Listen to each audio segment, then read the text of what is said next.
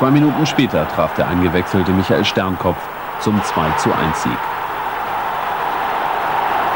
Ein Meilenstein auf dem Weg zum Titel war gesetzt. Und neben zwei Punkten nahmen die Münchner auch noch die Leihgabe Markus Babbel zur Saison 94-95 zurück an die Isar. Michael Sternkopf, herzlich willkommen bei uns im Prisma. Gebt doch einen Applaus. Dankeschön. Danke. Man sieht es an der Filmqualität und der Art, wie moderiert wurde. Es ist schon Weichen her. Du bei Bayern München. Wir müssen ein bisschen über Fußball sprechen. Ja. Fußball ist meine Leidenschaft. Ich habe es leider nie so weit gebracht wie du. Äh, ich hätte es gern so weit gebracht. Wie wird man Fußballprofi? Ja, wie wird man Fußballprofi? Ähm, ich habe mit fünf Jahren angefangen, in einem Verein zu spielen, in Karlsruhe, in einem kleinen Verein, dem SV Nordwest. Und ähm, man braucht schon auch eine gewisse Leidenschaft dafür. Leidenschaft ist äh, sehr, sehr wichtig. Man lernt dann als Team in jungen Jahren zu, zu funktionieren mit Disziplin, mit äh, ja, Teamgeist. Man kriegt da sehr, sehr viel Sozialkompetenz auch mit in jungen Jahren schon. Nicht immer nur für sich zu denken, zu glauben, zu spielen, sondern als Team. Und äh, ja, dann gehört natürlich auch noch ein gewisses Talent dazu, keine Frage. Und da hat der Herr mir einiges mitgegeben damals.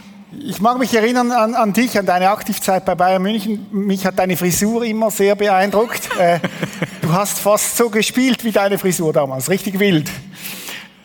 Ja, äh, damals hat man gesagt, die Zeiten der langen Haare sind eigentlich vorbei. Das waren die 80er. Da hing ich ein bisschen hinterher, aber ich äh, mochte das und ja, es war irgendwo so, es passte zu mir. Heute trage ich sie immer noch nicht mehr lang, aber länglich. Von daher, ähm, ja. Wurdest du irgend von, von einem Scouter entdeckt oder wie, wie muss man sich das vorstellen? Ich meine, du bist dann zu Bayern gewechselt, später für, einen, für ein Trinkgeld, 3,4 Millionen. Heute, das wird heute gar nicht mehr gehen. Damals warst du der teuerste Transfer, ja. den Bayern je hatte bis dahin. Wurdest du gescoutet, entdeckt? Wie lief das damals? Ja, ich habe in, in meinem ersten kleinen Verein äh, gespielt, bis ich 14 Jahre alt war.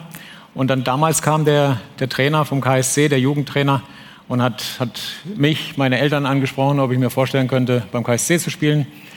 Habe dann äh, noch ein Jahr gewartet mit dem Wechsel, weil ich mich bei meinem ersten Verein mit den Jungs, mit denen ich zusammen angefangen habe, Fußball zu spielen mit fünf Jahren, einfach äh, sehr, sehr wohl gefühlt habe. Das waren meine Schulfreunde, das war meine, meine zweite Familie. Und ähm, ja, habe mich dann entschieden, mit 14 zum KSC zu wechseln.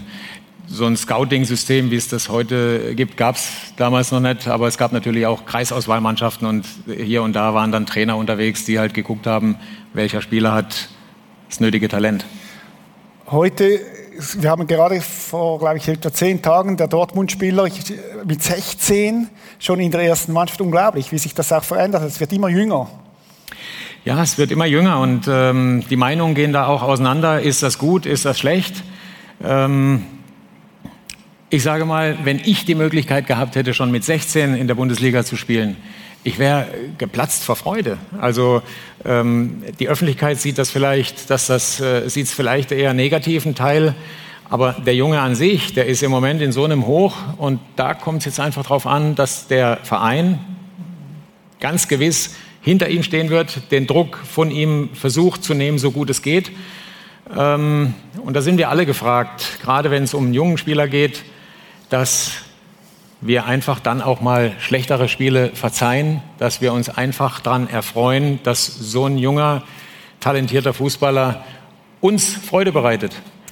Du bist dann zu Bayern gewechselt. Ich stelle mir vor, das muss ein unglaubliches Gefühl sein, äh, dieses T-Shirt nicht nur als Fan zu tragen, sondern äh, als Spieler. Und dann der Moment, äh, du wirst das erste Spiel für Bayern. Erinnerst du dich daran? Ähm, das erste Spiel für Bayern. Ich, ich kann mich nicht wirklich daran erinnern, weil ich kam da in eine, in eine Mannschaft rein. 1990 wurde Deutschland Weltmeister und Bayern München hatte sechs oder sieben Spieler in der Nationalmannschaft. Das heißt also, ich kam zwar als, als großes Talent zu Bayern München, war dann aber nicht nur einer von vielen, sondern einer von vielen ganz, ganz hinten dran erstmal. Und ähm, wenn man, wenn man sich durch Leistung im Prinzip immer definiert hat, durch Erfolg in der Kindheit, in der Jugend, durch Fußball sich seinen Wert gegeben hat, dann äh, geht der Wert ganz schön in die Knie, wenn man dann zu einem Verein kommt, wo man nicht gleich von Anfang an Tritt oder Fuß fasst und Leistung bringen kann.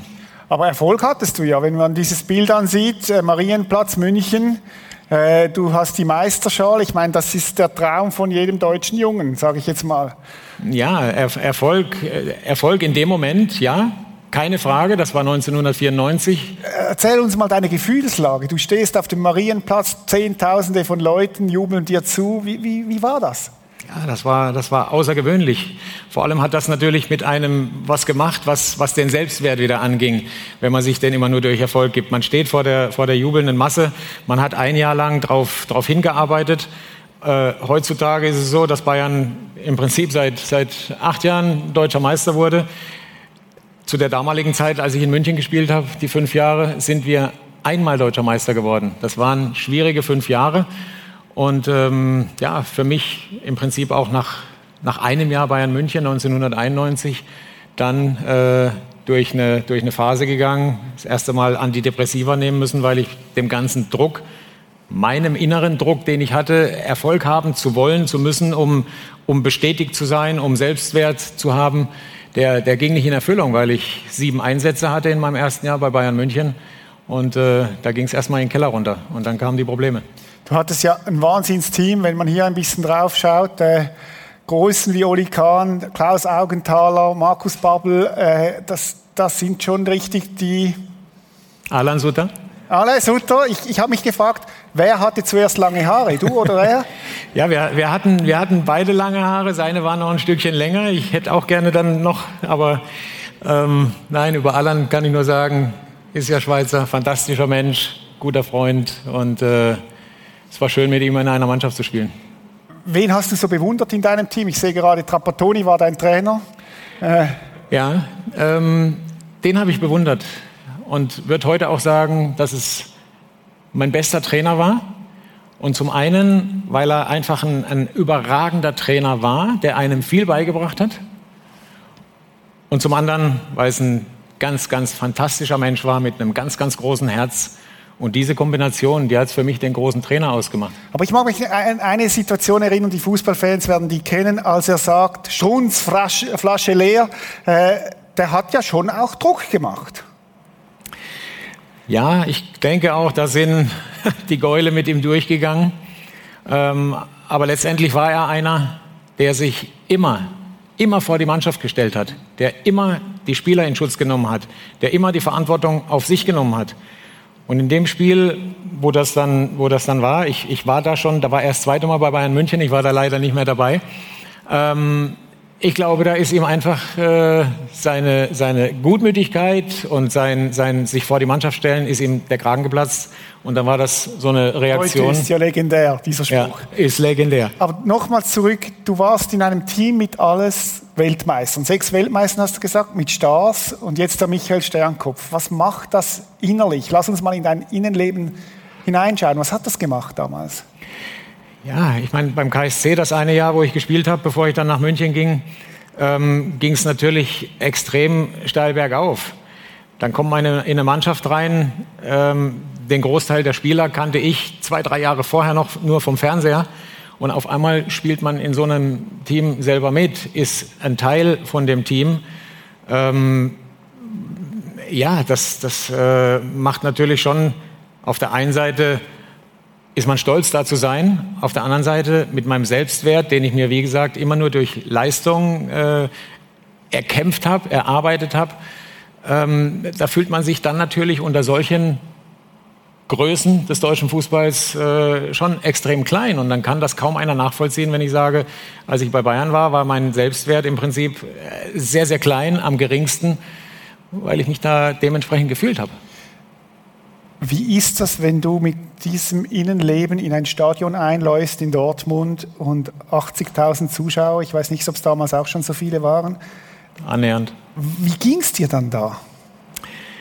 Ja, es kam oft vor, je nachdem, wie die Trainingswoche so lief, äh, wie man trainiert hat, wie man sich gefühlt hat, dass man dann vom Hotel mit dem Bus mit der Mannschaft ins Stadion gefahren bin, äh, ist.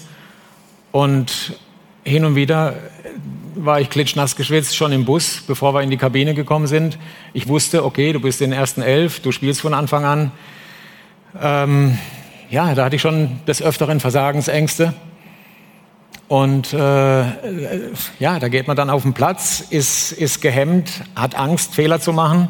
Der erste Ball, der erste Pass, der erste Zweikampf war immer enorm wichtig für mich, dass der, dass der gut geht, dass man gut ins Spiel reinkommt und nicht gleich nach, äh, nach ein paar Sekunden, ein paar Minuten schon von draußen die Zuschauer, die ich immer gehört habe, dann äh, oh, oh und ähm, das, das macht einem natürlich Druck.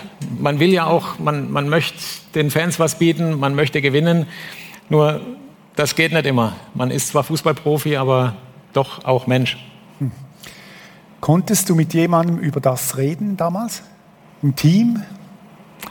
Schwierig, weil das ist natürlich eine, eine, eine Männerdomäne, der Fußball. Ähm, da spricht keiner über, über Schwächen, über Versagensängste. Ich hätte oftmals nach dem Spiel sagen können im Interview, ich, äh, warum es nicht lief, ist, weil ich, weil ich einfach Angst gehabt habe vor dem Spiel. Ich bin ins Stadion eingelaufen, die Erwartungshaltung war da, man war Favorit, mit Bayern bist du immer Favorit. Mhm. Ähm, aber was da, da innen drin mit einem jungen Menschen dann passiert, der unter so einem Leistungsdruck steht, ähm, ist schon ist, ist, ist enorm. Also das ist Äuß, das Äußerliche, Michael Sternkopf, junges Talent bei Bayern, Strahlemann, gute Frisur, äh, weiß ich was alles. Äh, sagen die einen, die anderen sagen, hat, oh, wie sieht denn der aus? Hat, hattest Fans, die dich wollten und auf der anderen Seite das Innenleben. Ist ein Zerriss. Es ist ein Zerriss, ja, weil die Leute sehen ja nur immer äh, den Fußballprofi, die vollen Stadien, die. Äh, ich glaube, als Zuschauer sieht man nur die Fans, die dem zujubeln. Man sieht nur Bilder aus tollen Urlauben, man sieht äh, tolle Autos, hübsche Frauen. Aber was tatsächlich in einem kaputt gehen kann, wenn man äh, 12, 13, 14 Jahre lang tagtäglich beurteilt wird, wo viele dann sagen, ja gut, aber der ist ja Profi, der macht ja nichts anderes. Wenn ihr euch jetzt mal einfach überlegt, ihr habt auch hoffentlich alle eine, eine Arbeit, einen Job, ähm, den habt ihr gelernt, da seid ihr Profis drin. Ihr macht nichts anderes als diesen Job. Und wenn jetzt einfach mal ein Kamerateam vier Wochen euch begleitet und die Kamera geht über die Schulter und schaut, was ihr da genau macht ähm, und beurteilt es dann. Und wenn es mal nicht läuft, nächsten Tag besser die Zeitung nicht aufschlagen oder heutzutage mit den sozialen Medien da besser nicht reingucken, wenn man zerrissen wird. Und das über so einen langen Zeitraum, dann äh, war das bei mir der Fall, dass ich, dass ich wirklich meine, meine Identität verloren habe durch, durch den Druck der Öffentlichkeit, durch meinen Druck, den ich hatte, erfolgreich spielen zu müssen, um mir meinen Wert zu geben. Es war ja quasi ein doppelter Druck von außen, aber auch der von Michael Sternkopf von Ihnen. Absolut. Du hast dann dein Team gewechselt und dazu schauen wir uns jetzt dann gleich ein Video an. Du bist zu Borussia Mönchengladbach gewechselt. Ja. Ein Querpass, ein Fehlpass auf Hörsen. Thomas Hörsen, der wieder den Vorzug vor Kastenmeier erhalten hatte, treibt den Ball. Schöner Pass, Sternkopf Pfosten, Flipsen, Sternkopf. 2-0. Michael Sternkopf, ich sagte es, er hat mit dem Bayern-Trikot alle Hemmungen abgelegt. Er trifft wieder.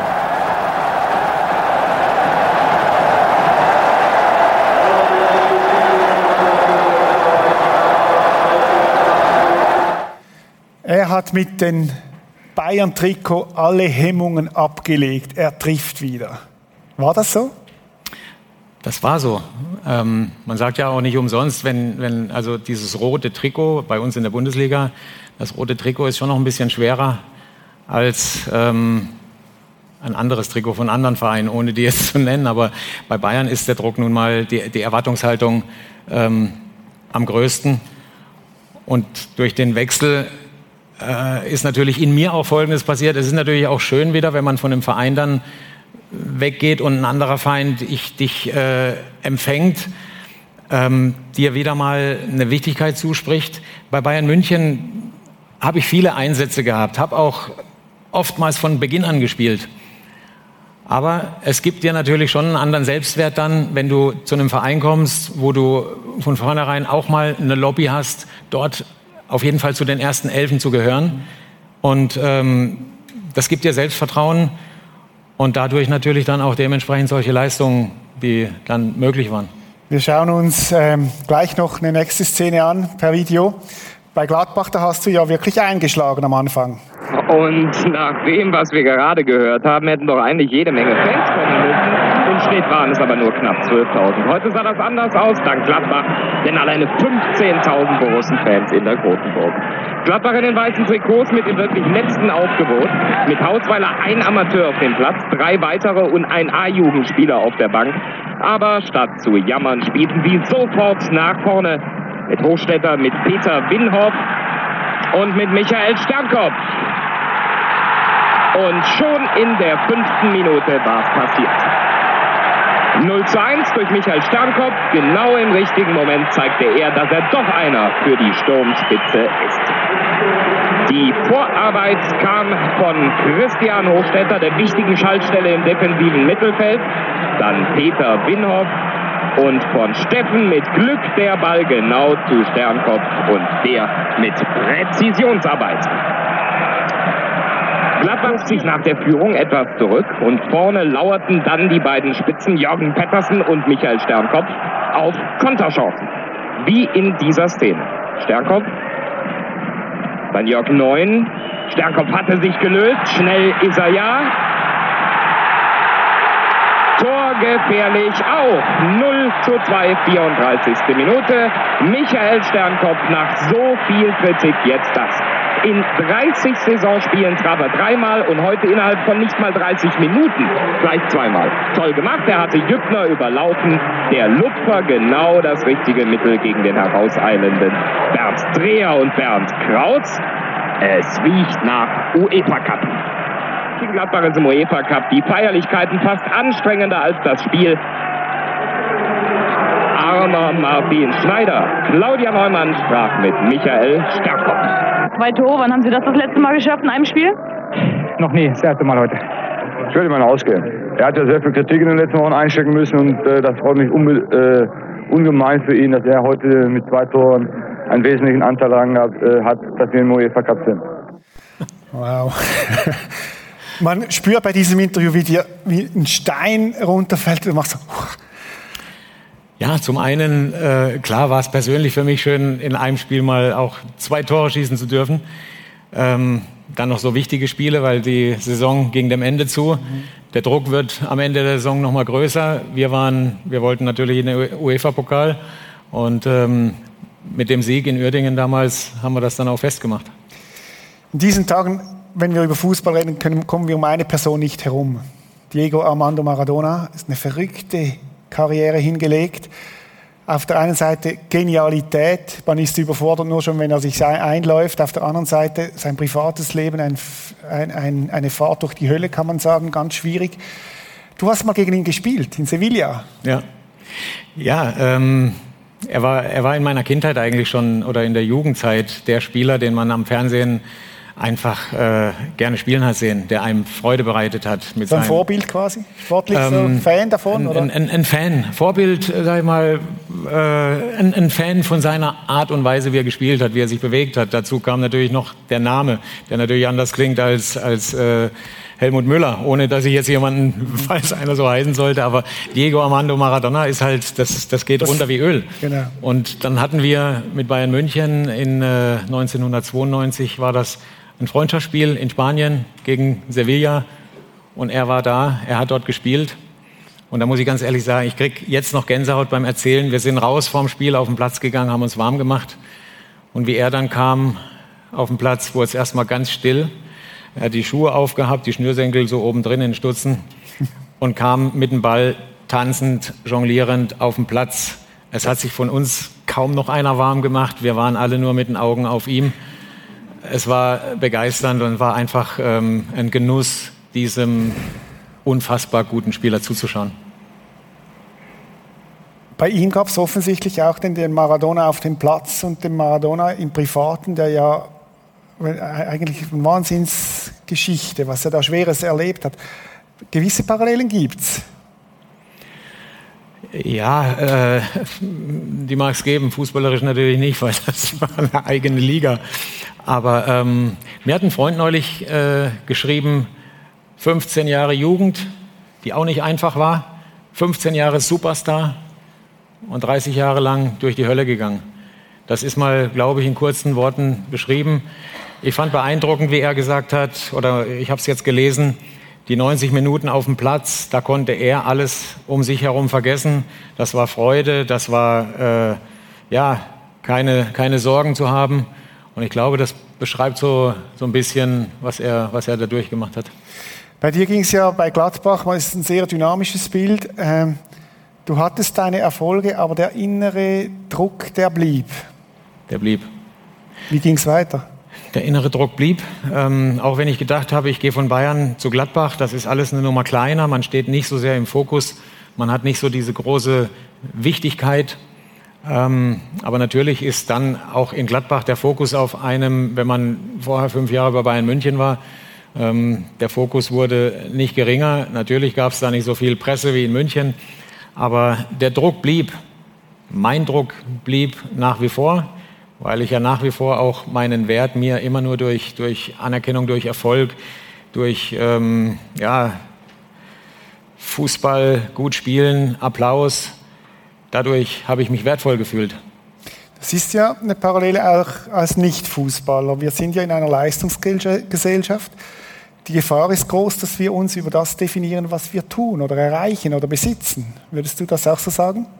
Ja, das macht den Druck natürlich in uns allen äh, sehr, sehr groß. Wir wollen, wir wollen gefallen, wir wollen erfolgreich sein und äh, geben uns dadurch unseren Wert. Aber das ist natürlich der verkehrte Ansatz, weil ähm, wir können nicht unser Leben lang arbeiten und gute Leistung bringen und erfolgreich sein. Das, das, also ich kenne keinen, der das, der das schafft. Du hast gesagt, du hast deine Identität verloren. Erklär uns das nochmal, was du meinst damit. Ja, damit meine ich, das fing, ich sag mal, bei Bayern an. Ähm, das erste Spiel, was wir hatten im Olympiastadion, ich war mit vier, fünf anderen Spielern auf der Bank als Auswechselspieler. Und äh, in der Halbzeit hat uns der damalige Trainer Jupp Heinkes alle zum Warmmachen geschickt. Und ich war nicht dabei bei denjenigen, die eingewechselt worden sind. Jetzt habe ich mir schon immer Gedanken gemacht, äh, was denken die anderen Menschen jetzt, wenn du, ja, du hast jetzt, bist nicht eingewechselt worden, gehst wieder zur Bank hin, setzt dich dahin ähm, und wollte dann den Menschen da draußen zeigen, dass ich mich jetzt wahnsinnig ärgere, dass die mir nicht irgendwie unterstellen können, eventuell, guck mal, der ärgert sich gar nicht, wenn er reinkommt, der hat einen Fünfjahresvertrag unterschrieben, der hat doch gar keine Motivation oder keinen Ehrgeiz mehr, der setzt sich dahin, in dem tut sich da gar nichts. Ähm, bin an eine Werbebande hingegangen, habe dagegen getreten, damit die Leute glauben, dass ich mich da wahnsinnig ärgere. Mhm. Natürlich war ich enttäuscht, aber ich glaube, für einen 20-, 21-Jährigen gibt es äh, schlimmere Schicksale, als bei Bayern München mal nicht auf der Bank, äh, nicht, nicht zum Einsatz zu kommen. Also was habe ich denn in meinem Leben sportlich gesehen bis dahin erreicht? Das war nicht wenig. Und ähm, aber äh, von außen wenn Journalisten oftmals über einen Spieler schreiben, der vielleicht ein, zwei Jahre bei Bayern München spielt, er wäre gescheitert, hat vielleicht in den zwei Jahren nur 20 Einsätze gehabt. Da frage ich mich, wo ist die Messlatte? Was, was, was heißt gescheitert? Wenn man zu Bayern München kommt, behaupte ich, kann man gar nicht gescheitert sein. Das Brutale ist ja, wenn du ein gutes Spiel gemacht hast, dann kam der Abpfiff und das nächste Spiel kam bestimmt. Das kann gut sein, das kann schlecht sein. Also äh, gut ist es natürlich, wenn, wenn man mal mit Bayern München verloren hat, dann sehnst du das nächste Spiel gleich herbei, weil du das dann wieder natürlich äh, ja, gut machen willst, willst wieder in den Erfolg zurückkommen. Und äh, da fällt mir noch eine Sache ein, wie ich zu, zu Bayern kam, was, was Druck bedeutet. Ich meine, ein Uli Hoeneß war für mich natürlich ein, ein, ein Leuchtturm von Bayern München, der den Verein dahin gebracht hat, auch wo er heute ist.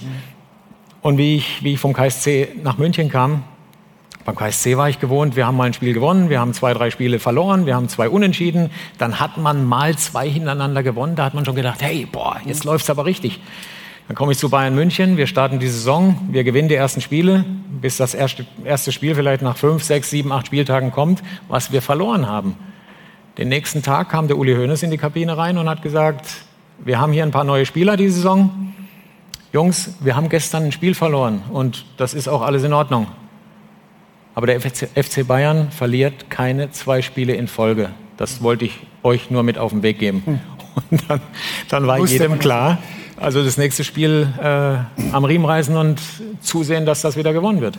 Du hast dann mehrere Vereine gewechselt, bist dann ins Management noch bei Kickers Offenbach, wo du gemerkt hast, der Druck ist auch in der Berufswelt da.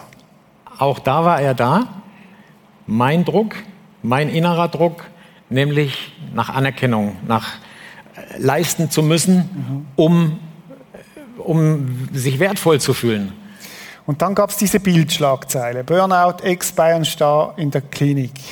Du hast in einem anderen Interview gesagt, als der Hausarzt dir die Diagnose Burnout gestellt hat, das war für dich eine Befreiung. Erklär uns das.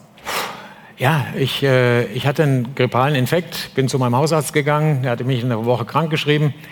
Nach einer Woche kam ich wieder hin und er fragte mich, und wie geht's? Dann sage ich, mit dem Infekt und so eigentlich alles gut, aber ich, ich fühle mich, fühl mich platt, ich fühle mich leer, ich fühle fühl mich nicht, nicht, nicht wirklich gut. Und dann sagte er, er vermutet, er spricht es jetzt mal aus, dass ich entweder auf einen, auf einen Burnout zulaufe oder schon mittendrin bin. Und dann liefen mir schon, dann liefen mir die Tränen runter vor, vor Erleichterung, weil ich mich als Mann, als Ex-Profi, als, als Starker, der stark sein muss, glaube ich, bis zu dem Zeitpunkt immer noch nicht getraut hätte, einfach mal anzuerkennen, dass ich nicht mehr kann. Mhm. Ich, war, ich war fix und fertig, ich war platt. Ich Für dich war es eine Befreiung. Für mich war es absolut eine Befreiung. Ich bin dann dann hat er gesagt, okay, was, was wollen Sie jetzt machen? Wie, wie geht es weiter? Habe ich gesagt, ich fahre jetzt direkt nach Offenbach und sage meinem Arbeitgeber, dass ich erstmal raus bin, dass ich eine Pause brauche. Bist dann in eine Klinik gekommen, hast sieben Jahre, glaube ich, war es, hast du gebraucht, bis wieder auf die Füße zu kommen. Und vor einem Jahr sah ich das am Fernsehen. Durchaus auch eine schwere Zeit. Um was ging es genau? Ja gut, ich bin äh, 2011 mit einem Burnout damals ausgeschieden, hatte äh, psychische Probleme und habe die letzten sechs, sieben, acht Jahre gebraucht, um irgendwo wieder zu mir selbst zu finden. Nach äh, ja, schwierigen Zeiten, die man einfach auch durch eine fußballige Karriere haben kann. Und muss aber heute sagen, seit anderthalb Jahren auf einem sehr guten Weg und mir geht es richtig gut. Wie haben Sie es geschafft? Wie habe ich es geschafft? Äh, gut, wenn, wenn, wenn Sie fragen, dann äh, mit dem Glauben an Jesus. Also das hat mir wahnsinnig viel gebracht. Ich freue mich auch jedes Mal, wenn Nico Kovac oder auch jetzt unser Welttrainer Jürgen Klopp sich dazu bekennen. Und ähm, ja, das hat mich dahin gebracht, wo ich heute bin. Michael, ich saß damals am Fernseher, als ich das sah. Und ich musste zurückspulen und habe es mir nochmal angeschaut und ich gedacht, wow, dieser Mann spricht von Schwächen. Hat mich unheimlich beeindruckt. Wie kam es dazu, dass du Du hast ja erzählt durch Jesus und so, aber, aber erzähl uns ein bisschen die Details. Wie, wie ist es dazu gekommen, dass du aus dieser, aus dieser Spirale von Burnout und Depression wieder rausgekommen bist? Sieben Jahre hat es ja gedauert. Ja, ich habe am Anfang, wo ich eben stehen geblieben bin, gedacht, äh, ich fahre jetzt nach Offenbach und sage, ich bin mal raus und ging davon aus oder habe davon geträumt, sechs Wochen einfach mal keine Verantwortung, kein Druck, keine, keine Belastung, sechs Wochen mal Ruhe haben. Und daraus wurden dann ja, sieben Jahre einer, einer, eines Prozesses, Selbstfindung. Ähm, nur irgendwann kam ich dann mit Gesprächen mit Therapeuten und, und wieder medikamentöse äh, äh Antidepressiva nicht mehr weiter.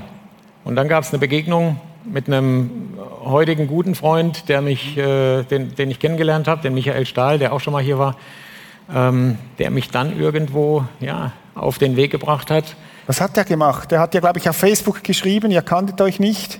Wir kannten uns nicht. Er hat meine Geschichte auch irgendwo verfolgt und hat mich dann auf Facebook angeschrieben vor sechs, sieben Jahren, äh, weil er glaubte, es fehlt mir irgendwas, um, um so den, den, den Schritt wieder zurückzufinden ins Leben, was mir die Welt hier nicht geben kann. Und äh, hatte da schon was im Kopf. Und naja, dann haben, haben wir vier Jahre gebraucht, bis wir uns dann das erste Mal getroffen haben.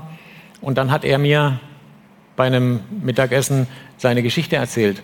Mhm. Und das kannte ich natürlich äh, aus dem Fußball, aus dieser Männerwelt, wo man keine Schwäche zeigen darf, wo man stark sein muss.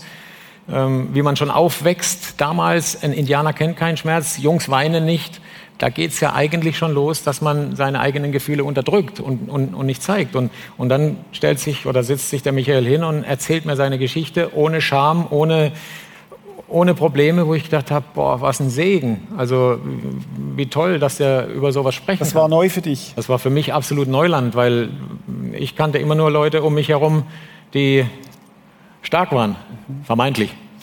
Wie ging es weiter? Es äh, ging dann so weiter, dass er mich gefragt hat, irgendwann, äh, ob ich Jesus kenne. Und dann musste ich schmunzeln, habe ich gesagt, ja klar, wer kennt ihn nicht? Also die ganze Welt kennt Jesus. Na ja, aber ob ich, ähm, ob ich auch in einer Beziehung, in einer Beziehung stehe mit ihm oder sage ich, nee, ich habe ich hab mir damals den Film angeguckt, Die Passion Christi von Mel Gibson, sage ich. Wie ich den gesehen habe, ähm, wusste ich eins, den Film gucke ich mir nicht nochmal an, weil der so brutal ist, was dieser Mensch, dieser Gottmensch da durchmachen musste für uns, für jeden Einzelnen von uns. Aber ich wusste eins nach dem Film, ich wollte so sein wie er. Mhm. Das hat mich beeindruckt.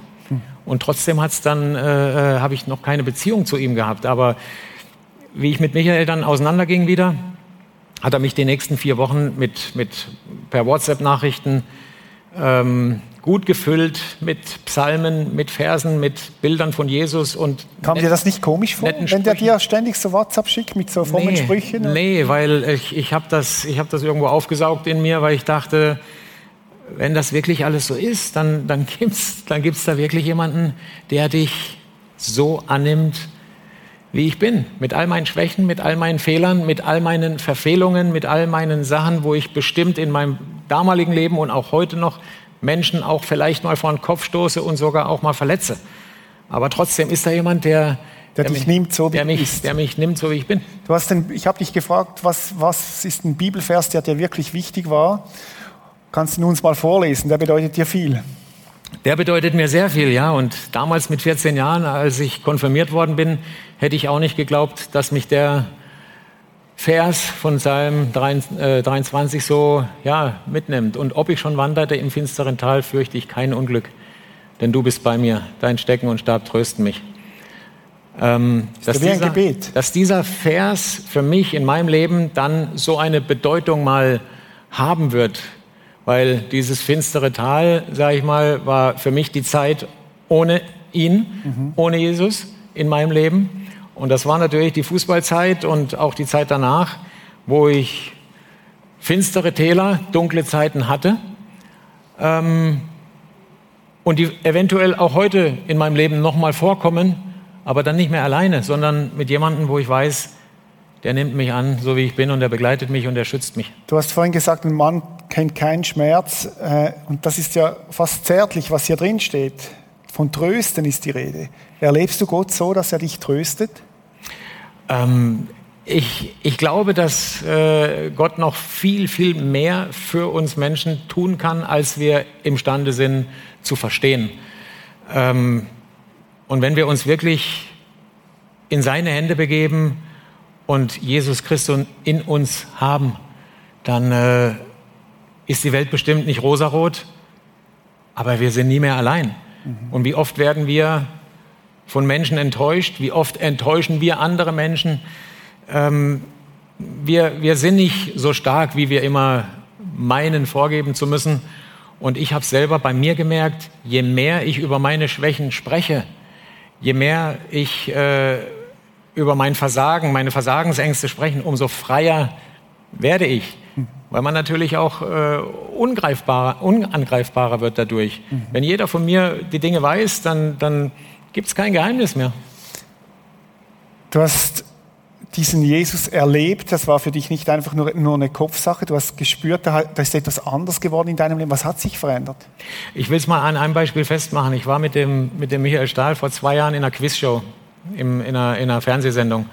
Und einen Abend vorher waren wir in einer größeren Runde zusammen noch was essen, haben darüber gesprochen, über den nächsten Tag, über die Show. Und dann sagt die Frau von Michael zu mir, Michael, hast dich vorbereitet für Moje? Dann sage ich, pff, vorbereitet für eine Quizshow.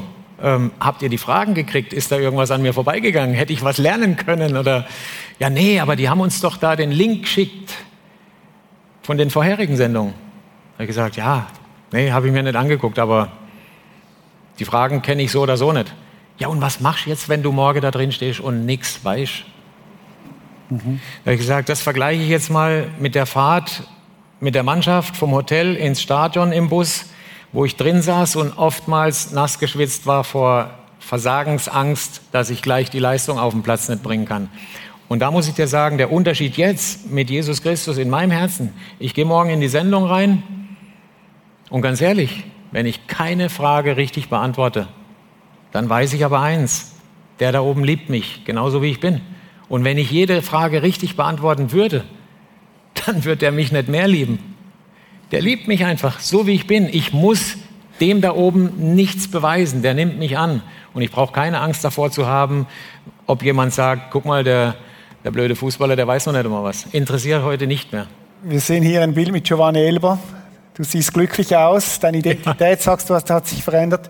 Und es fasst vielleicht auch in diesem Vers zusammen, wo Gott sagt, ich habe dich je und je geliebt. Darum habe ich dich zu mir gezogen aus lauter Güte. Es gibt ja auch Menschen, die sich von Gott unter Druck fühlen. Erklär mir, wie, wie, wie, wie du Gott erlebst. Ja, ich erlebe Gott, dass er mir im Prinzip alles, was in mir drin war, alles, was Druck ausgelöst hat, dass er mir da einfach zur Seite steht, dass er mir das genommen hat. Und auch dieser, dieser Vers sagt es ja aus, ich habe dich je und je geliebt. Das heißt ja, je und je, auch, auch bevor ich ähm, zu ihm kam, und ich glaube, heutzutage auch mein Weg, wie unser aller, war vorbestimmt. Meine Karriere sollte genauso verlaufen mit all den Niederlagen, mit all den depressiven Phasen, mit all den dunklen Tälern, um heute mit ihm, durch ihn hier zu euch zu reden, auch da draußen im Livestream und sagen, hey, ähm, das war mein bester Wechsel. Absolut. Also ich fühle mich da, ich fühle mich da aufgehoben, ich fühle mich geborgen und ich weiß, ich darf versagen, ohne dass, ähm, dass ich ein Problem damit haben muss. Das ist ein schönes Bild. Und wenn man das jetzt ein bisschen ausmalen würde, ich bin ja Pastor, darf das. Jesus hat die Transfersumme bezahlt, dass du in seinem Team sein kannst. Absolut, absolut. Unvorstellbar. Er ist äh, für mich, wenn ich es jetzt mal auf mich beziehe, für mich ans Kreuz gegangen. Dadurch mir die Freiheit erkauft, dass ich heute in Freiheit leben darf, dass ich ähm, wir sündigen alle. Ich oftmals im Straßenverkehr. Nicht bei roten Ampeln, aber wenn ich irgendwo vielleicht mal über jemanden schimpfe. Aber auch das ist schon äh, deutlich besser geworden. Erst neulich hat mein Sohn zu mir gesagt, hey, du fährst, äh, also nicht, dass ich anders Auto fahre, aber ich bin gelassener, ich bin ruhiger, ich bin verständnisvoller. Und ähm, das finde ich ist ein guter Weg. Ja. Ich finde es ganz stark, Michael, wie du auch über diese heiklen Themen sprichst, wo man wirklich sonst Scham, vielleicht Scham erfüllt bei diesem Thema. Du hast mir erzählt, du hast ein Gebet per WhatsApp gekriegt. Das hast du mir geschickt. Wir blenden es hier, hier auch nochmal ein. Mhm. Was hat es mit diesem Gebet auf sich? Ich glaube, das war für dich entscheidend, dieses Gebet. Ich habe 2018 am 26. März habe ich Michael Stahl kennengelernt. Und am 26. April 2018 hat er mir das dann geschickt mit einem Text noch dabei, falls ich irgendwann mich dazu entscheide, Jesus mein Leben zu geben und ihn in mein Herz einladen möchte, dann soll ich dieses Gebet beten. Und ich habe gerade meinen Sohn abgeholt von der Schule. Wir saßen zu Hause auf der Couch und ich lese mir das durch und habe zu ihm gesagt, so Lenny, und das machen wir beide jetzt. Ähm, es war eine innere Eingebung, es war irgendwo für mich ganz klar, nach sieben Jahren äh, aller Therapie und Medikamente und sonst was, ich brauche Hoffnung. Und das hat mir die Hoffnung gegeben und ich bin sehr dankbar dem lieben Gott, dass er mich dahin geführt hat. Kannst du uns mitnehmen zu diesem Gebet? Vielleicht hat es ja Leute, die heute diese Hoffnung brauchen oder sagen, ich möchte diesen Jesus auch so kennenlernen, ich möchte in diese Freiheit reinkommen, die du ja, die man dir abspürt. Sehr gerne. Zum einen äh, dürfen wir natürlich erstmal die Angst verlieren vor was Neuem. Wir haben Angst vor, vor einem Umzug, vor einem Arbeitsplatzwechsel. Mit Veränderung tun wir Menschen uns schwer. Und auch das ist eine Veränderung, wenn ich Jesus mein Leben gebe. Ähm, weil wir gar nicht wissen, hey, was muss ich dann tun? Wie muss ich mich verhalten? Der Michael sagte mir damals, du musst nichts tun. Er macht alles. Lass ihn machen. Deswegen würde ich euch einfach ähm, ja mit einladen, Wer möchte, ähm, ich kann es euch nur an, anraten, kann für sich leise zu Hause, hier leise im Kopf einfach den Text mitgehen, wenn ihr sagt, hey, ich möchte das auch probieren. Es ist bestimmt kein Fehler und ich lese es euch jetzt einfach mal vor. Herr Jesus Christus, ich komme heute zu dir. Bitte vergib mir meine Schuld und Sünde. Ich habe deine Gebote gebrochen und ohne dich gelebt. Aber heute komme ich zu dir und gebe dir mein ganzes Leben.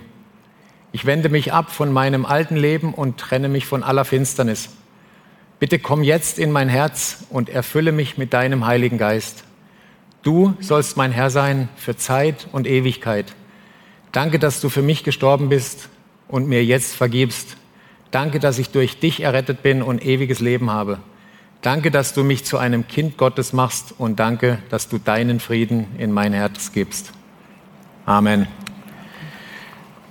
Ähm, ja, ich krieg immer wieder Gänsehaut, weil wir einfach lernen dürfen, uns fallen lassen zu können bei jemandem, der uns, der uns liebt, ohne dass wir dafür was tun müssen ohne dass wir Leistungen bringen müssen.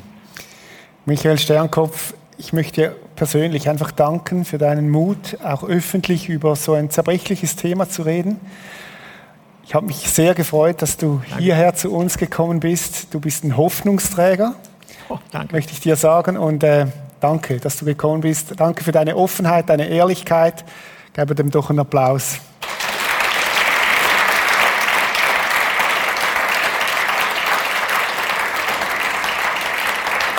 Ja. Reto, ich danke dir. Ich danke dir für die tollen Telefonate, die wir vorab hatten schon die, die letzten Monate. Ich danke euch für euer Zuhören, auch draußen im Livestream und wünsche uns allen in dieser herausfordernden Zeit einfach ähm, äh, Lichtblicke, Gemeinschaft, auch wenn man es momentan nicht so darf.